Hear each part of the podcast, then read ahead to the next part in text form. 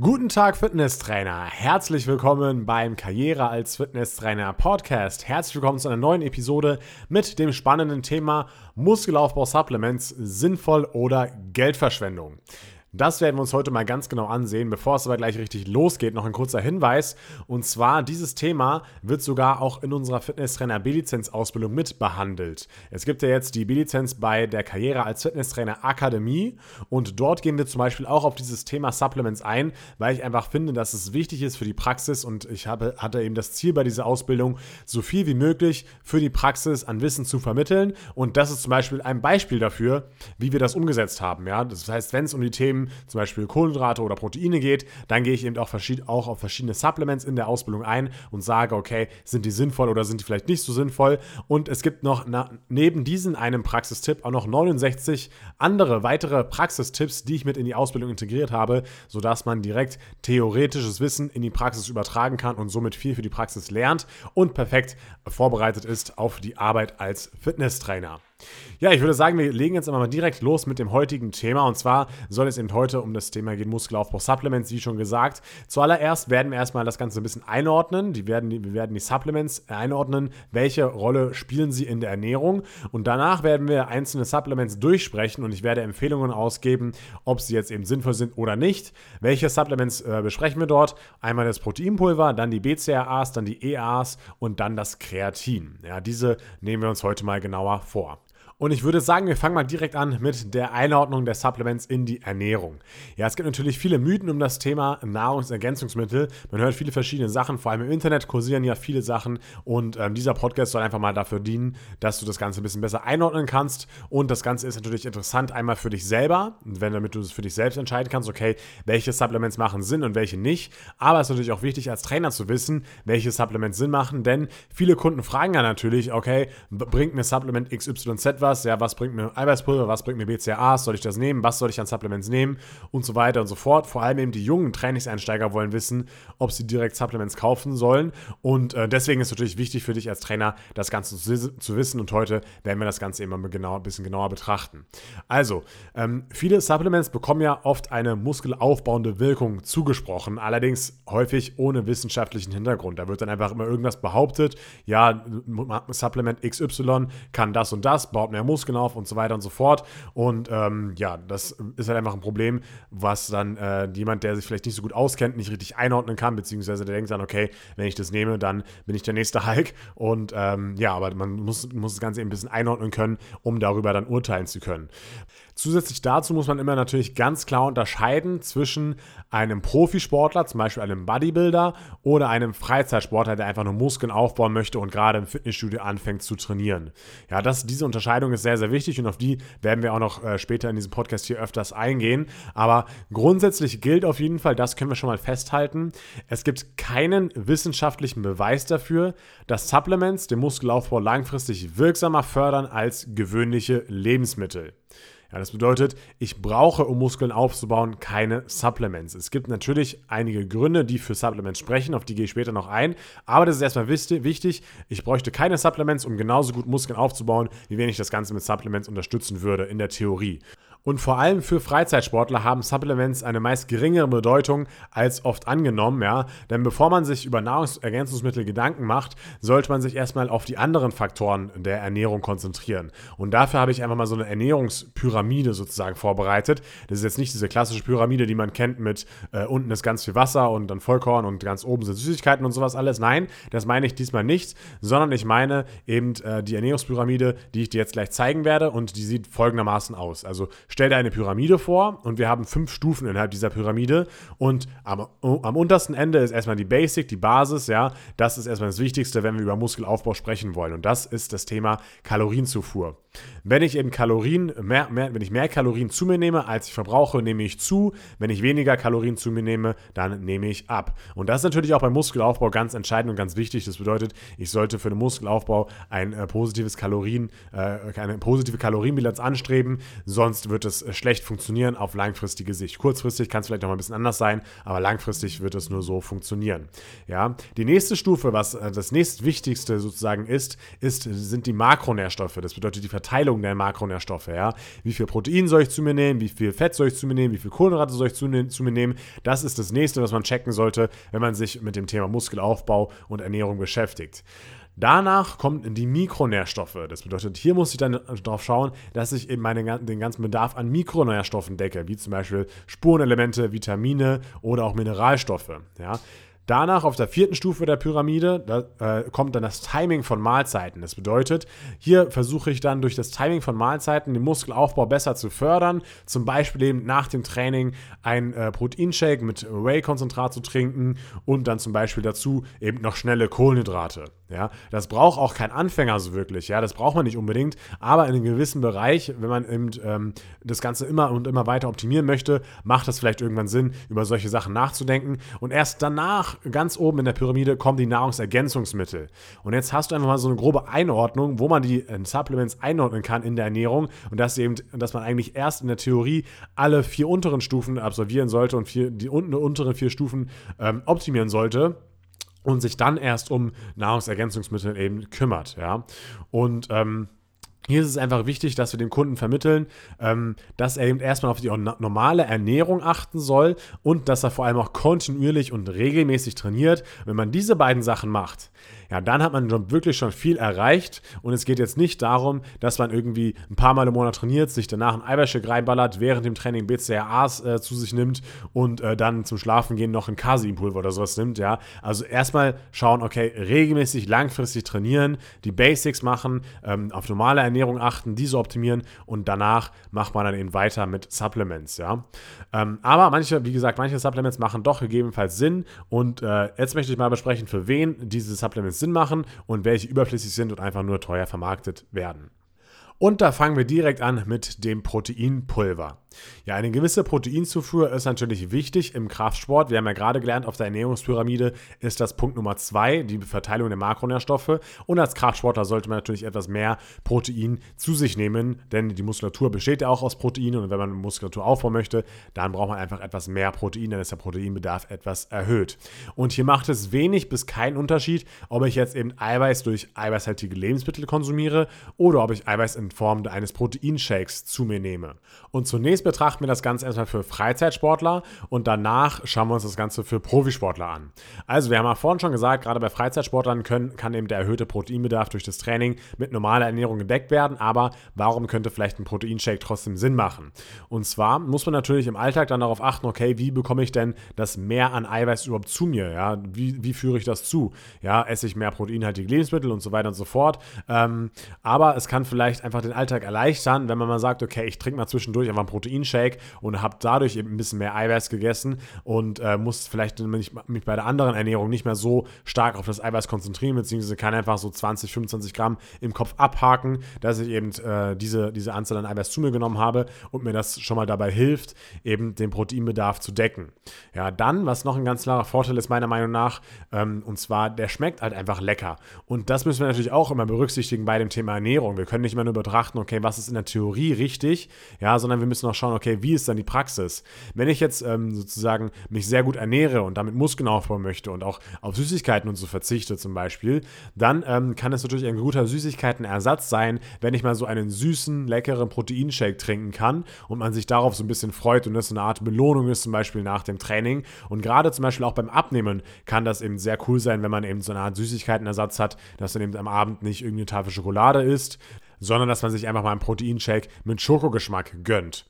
Dann, was zum Beispiel noch cool ist, ist, dass ein Proteinshake nach dem Training natürlich etwas den Heißhunger mindert. Ja, vielleicht kennt es der ein oder andere, ähm, wenn man jetzt zum Beispiel den ganzen Tag über ein bisschen Stress hatte und man hat wenig gegessen, man ist gar nicht zum Essen gekommen, dann ist man noch im Training, dann ist es aber schon 7, 8 Uhr abends oder sowas und dann komme ich nach Hause, ja, und äh, dann, äh, keine Ahnung, hat man total viel Heißhunger und bis man dann gekocht hat oder bis irgendwas zu essen gibt, da isst man noch ein paar Snacks oder sowas und äh, ja, diese Snacks sind vielleicht auch nicht immer die gesündesten. Und wenn ich aber nach dem Training zum Beispiel Beispiel einen Proteinshake trinke, kann zum Beispiel sein, dass ich dann eben durch diese sättigende Wirkung von Protein ein bisschen gesättigter schon bin, ein bisschen chilliger bin und dann einfach noch genug Geduld habe, zum Beispiel, um mir was zu kochen und dann erst das Gekochte dann zu essen. Und das ist, ist zum Beispiel auch eine Sache, die ich aus eigener Erfahrung halt kenne, wenn man eben äh, einen stressigen Tag hat und wenig isst und dann abends nach Hause kommt, ähm, dann äh, snackt man noch irgendwas immer die ganze Zeit, weil man schon so Hunger hat, äh, bis man überhaupt das Essen fertig gekocht hat zum Beispiel. Und hier kann zum Beispiel ein Proteinshake nach dem Training sinnvoll sein und helfen.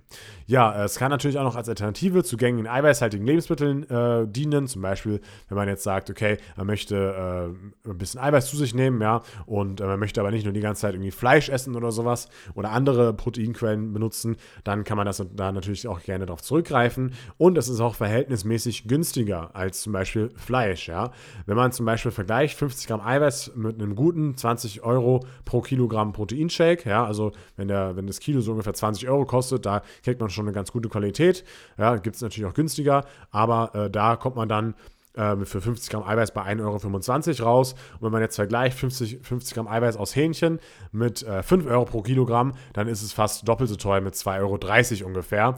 Und, und da hat man aber noch das billigste Fleisch von allen genommen. Äh, das bedeutet, von der Qualität ist es dann auch nicht so gut. Aber was ich damit sagen möchte ist, man kann eben auf eine relativ günstige Art und Weise hier Eiweiß zu sich nehmen ja, und ähm, kann sich dann auch ein bisschen Geld sparen, wenn man seinen Proteinbedarf so auf diese Art und Weise decken möchte.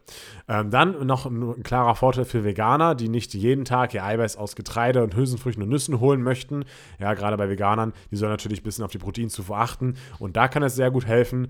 Ähm, genau, und grundsätzlich habe ich jetzt einfach ein paar Gründe genannt, ähm, warum man jetzt unbedingt, nicht unbedingt das Eiweißpulver braucht, ja, aber es trotzdem sinnvoll sein kann. Und auch bei einem Profisportler ist es so, dass er natürlich auch nochmal einen erhöhten Eiweißbedarf hat und der ist eben auch durch Shakes leichter zu decken. Also fassen wir das ganze Thema Shake, Eiweißshakes zusammen, ergibt sich, ergibt sich folgende Empfehlung, ja. Wenn man es sich leichter machen möchte und wenn man diese ganzen Vorteile nutzen möchte, die ich gerade aufgezählt habe, dann kann man gerne zu Proteinshakes greifen, mache ich selber auch ganz gerne. Es ist aber kein Must-Have, wenn man im Alltag auf den richtigen Eiweißgehalt achtet. Das zweite Supplement, welches wir jetzt besprechen wollen, sind die BCAAs. Ja, diese BCAAs enthalten bestimmte Aminosäuren und die sollen den Muskelaufbau eben besonders fördern.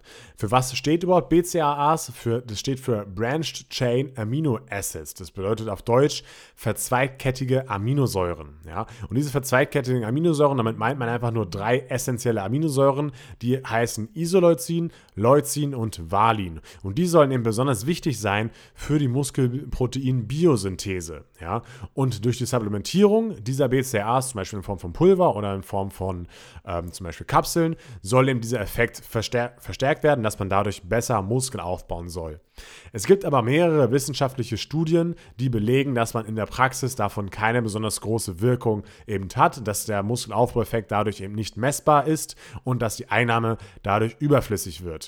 Der Grund dafür ist zum Beispiel auch, dass eben vor allem in tierischen Produkten relativ viele BCAAs, also diese verzweigkettigen Aminosäuren Isoleucin, Leucin und Valin enthalten sind. Ja?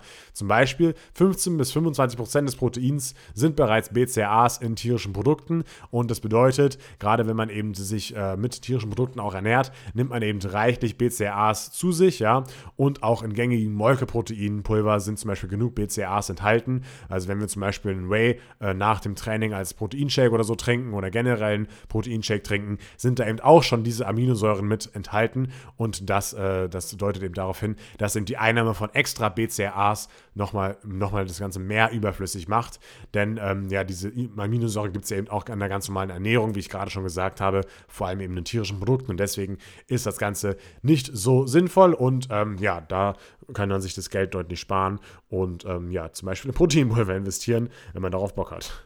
Das nächste Supplement ähnelt etwas den BCAAs, denn das sind die EAAs. Das steht für Essential Amino Acids.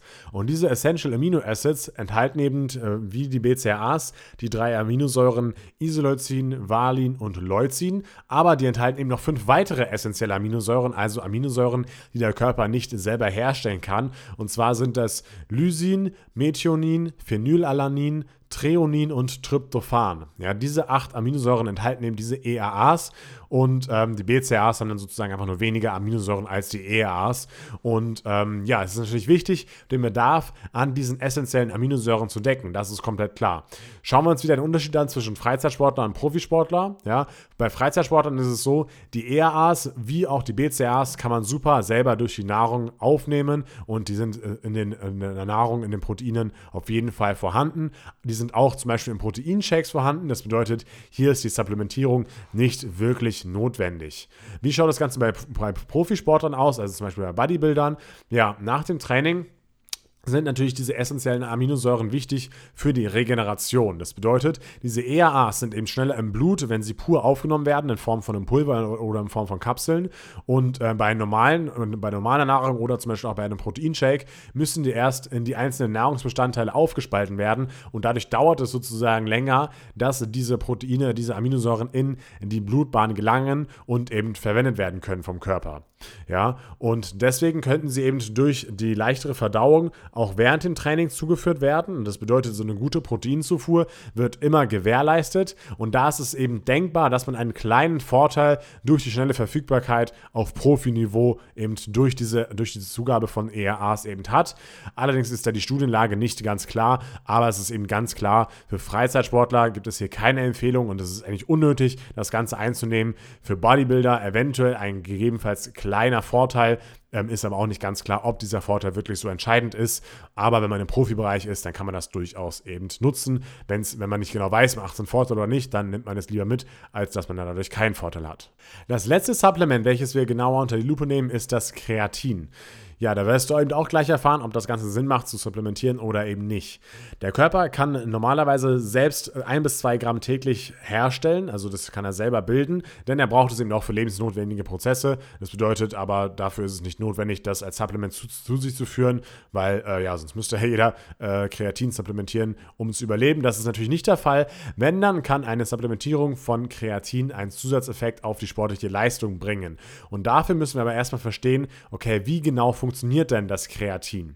Ja, dafür möchte ich mal kurz auf den Prozess der Energiebereitstellung eingehen. Und zwar ähm, braucht ja der Muskel irgendeine Art Energie, um zu kontrahieren. Und die kleinste Form der Energie ist eben das ATP, das Adenosin Triphosphat. Ja, das brauchen wir zur Energiebereitstellung. Darüber habe ich auch mal ein extra YouTube-Video gemacht zum Thema Energiebereitstellung, ähm, wo ich dir alles ganz genau erkläre zu diesem Thema. Ja. Aber gehen wir mal hier weiter. Ja, und zwar, wenn ATP in den ersten Sekunden aufgebraucht ist, muss es halt wieder hergestellt werden. Und da gibt es eben verschiedene Quellen zur Resynthetisierung von ATP. Ja, denn nach wenigen Sekunden intensive Belastung ist eben dieses Muskel-ATP aufgebraucht und dann dafür brauchen wir eben das Kreatinphosphat. Mit dem Kreatin Kreatinphosphat können wir eben am schnell, ist das die schnellste Möglichkeit, um das ATP zu resynthetisieren. Das bedeutet, wenn wir eben Kreatinphosphat im Muskel haben, ja, dann kann daraus eben wieder ATP hergestellt werden. Wie, wie funktioniert das genau? Ja, wenn eben das ATP verwendet wird und zur Energiebereitstellung verwendet wird und dadurch eine Kontraktion, eine Muskelkontraktion erfolgt, ja,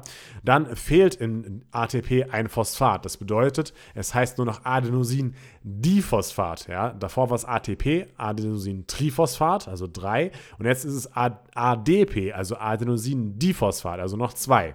Das bedeutet, das ATP hat ein Phosphat abgegeben und ähm, ja, um eben dieses äh, und dieses Phosphat kann eben vom Kreatinphosphat sozusagen verwendet werden, um dadurch wieder ATP herzustellen, also Adenosin Triphosphat. Also das Phosphat vom Kreatin wird mit, äh, in Verbindung mit ADP gebracht und daraus entsteht dann wieder ATP.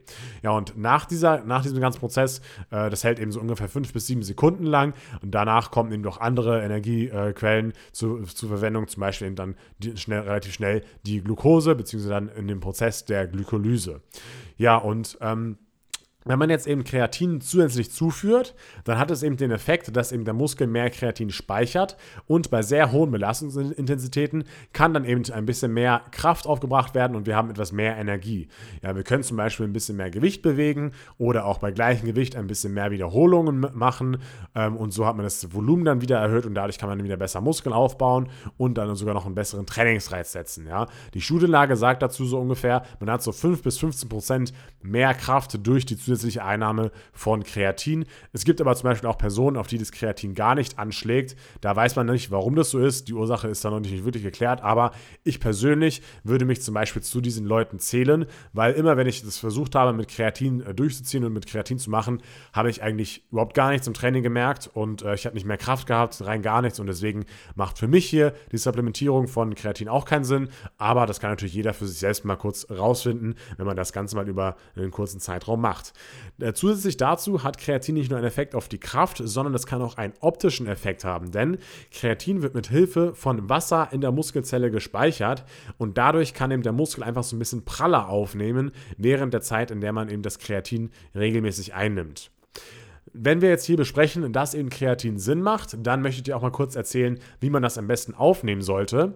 Und zwar, wie gesagt, werden ein bis zwei Gramm täglich selber hergestellt ähm, und teilweise kann man das sogar noch über die Nahrung ein bisschen aufnehmen. Zum Beispiel in Hering, Lachs, Rind oder Schwein sind es 0,3 bis 0,5 Gramm Kreatin pro 100 Gramm Fisch oder Fleisch enthalten. Allerdings reicht es natürlich nicht für den Effekt auf die sportliche Leistung aus. Ja, außer du isst ein Kilo Hering am Tag, ja dann vielleicht. Aber ich glaube, es wird auch auf Dauer auch ein bisschen anstrengend und komisch. Ja? Also, das bedeutet, äh, wie viel sollte man jetzt aufnehmen? Äh, der Körper kann maximal 5 Gramm äh, Kreatin speichern. Äh, das heißt, alles darüber wird eben ausgeschieden. Und es gibt auch verschiedene Arten am Markt, wie man Kreatin eben aufnehmen kann. Und alle basieren eben auf dem Kreatinmonohydrat. Das ist, ist eben das reine Kreatin. Und alles andere, was es da noch so gibt, an vielleicht noch so spezielleren Sachen. Ja, das hat eigentlich keine bessere Wirkung als Kreatinmonohydrat, kostet aber mehr. Deswegen sollte man sich aufs Kreatinmonohydrat konzentrieren, da das eben am sinnvollsten ist.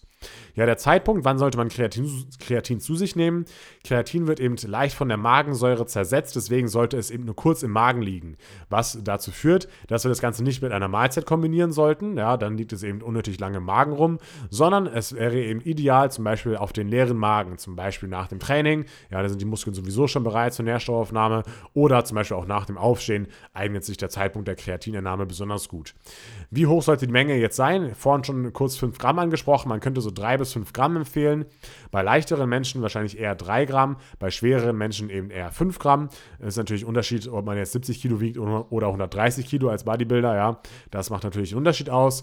Ähm, und man kann das Ganze aber auch auf Dauer einnehmen, das ist auf jeden Fall möglich. Man sollte nicht zu viel zu sich nehmen, sonst hat man zum Beispiel mit Übelkeit, Erbrechen, Durchfall oder Verdauungsproblemen zu kämpfen. Und früher hat man zum Beispiel auch oft solche Ladephasen gemacht, ja. Das wurde eben früher oft angenommen, dass man das eben machen sollte, um ja, die ganze Aufnahme eben zu verbessern. Allerdings kann das eben zu diesen eben genannten Problemen führen, also Übelkeit, Erbrechen und so weiter. Und deswegen wird es eben heute eigentlich nicht mehr wirklich gemacht.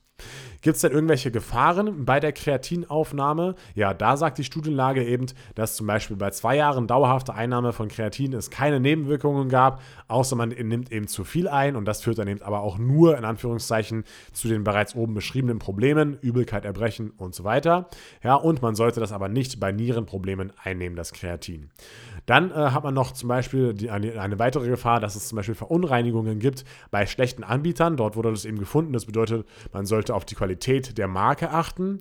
Ja, und ähm, dann steht noch in, in, in, Diskussion, dass eben dadurch das körpereigene Kreatin weniger hergestellt wird. Das hört man eben ab und zu, aber das konnte bislang noch nicht wissenschaftlich bewiesen werden. Zumindest eben bei den normalen Einnahmen gab es da bisher keine Probleme und da sind keine Probleme bekannt. Also kommen wir zum Fazit von Kreatin. Kreatin kann man machen, muss man aber nicht für den Muskelaufbau. Man kann es einfach mal ausprobieren, ob man da selber drauf anspringt, ob man da mehr Kraft hat und dadurch ein bisschen besser Muskeln aufbauen kann oder ob man vielleicht direkt sieht, dass die Muskeln ein bisschen praller werden. Ja, man kann einfach probieren, ob man dadurch selber einen positiven Effekt hat. Wenn nicht, dann kann man es eben lassen. Ich habe für mich entschieden, dass ich es eben lasse, weil ich eben jetzt nichts so wirklich gespürt habe, keine wirkliche Verbesserung gemerkt habe. Deswegen, warum soll ich dafür dann Geld ausgeben und ähm, mich da, mir das täglich dann eben äh, zuführen? Ja, das war's zum Thema muskelaufbauende Supplemente. Und ähm, jetzt nochmal kurz als kleines Gesamtfazit von dem gesamten Podcast. Also, man macht euch nicht verrückt durch die ganze Supplements und durch die ganze Supplement-Industrie. Oft wird in der Werbung eben viel versprochen und oft ist es aber gar nicht notwendig, dass du das alles zu dir nimmst, wie wir zum Beispiel heute an den ERAs oder BCAAs gesehen haben. Viel wichtiger ist natürlich die komplette Trainingsgestaltung. Ja? Wie oft schaffe ich es, das Training zu gehen? Wie ist mein Volumen? Kann ich mein Volumen irgendwie steigern? Wie regelmäßig ziehe ich das Training durch? Ziehe ich es auch über einen längeren Zeitraum durch. Daran scheitern eigentlich so die meisten, würde ich sagen, dass sie eben einfach nicht regelmäßig und langfristig genug trainieren, um wirklich nachhaltige und langfristige Erfolge zu verzeichnen. Und natürlich auch noch sehr wichtig, dass man auf die normale Ernährung achtet und versucht eben erstmal diese zu optimieren, bevor man sich über das Thema Supplements kümmert. Ja, das sind eben so die Tipps, die ich hier mit an die Hand geben kann. Aber wenn du natürlich Supplements konsumieren möchtest und wenn du zum Beispiel Proteinchecks oder sowas nehmen möchtest, dann kannst du es natürlich gerne tun. Ich will die Supplement-Industrie jetzt auch nicht schlecht reden oder sowas oder sagen, dass sie schlechte Arbeit machen.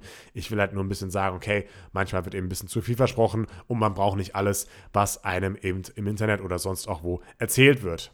Ja, ich hoffe, dieser Podcast hier hat dir gefallen. Ich hoffe, du konntest was Neues dazulernen. Und wie gesagt, wenn du Fitnesstrainer werden möchtest, dann check auf jeden Fall mal unsere Webseite aus bei kaf-akademie.de. Dort äh, kannst du eben deine Fitnesstrainer-B-Lizenz zu 95% online absolvieren und äh, lernst einfach mit meinen leicht verständlichen Videos, mit einem leicht verständlichen Skript. Und ähm, ja, wir haben da schon einige Teilnehmer jetzt begrüßen dürfen bei der B-Lizenz und ich würde mich natürlich noch sehr freuen, wenn da noch ein paar dazukommen und ich dich auch dort bald begrüßen darf als Teilnehmer der Fitnesstrainer B-Lizenz bei der Karriere als Fitnesstrainer Akademie. Und ich würde sagen, wir hören uns im nächsten Podcast wieder. In zwei Wochen geht es wieder weiter. Immer montags kommt der neue Podcast raus. Schon mal vormerken. Bis dann, dein Team Kinalsee, Karriere als Fitnesstrainer Akademie und ciao.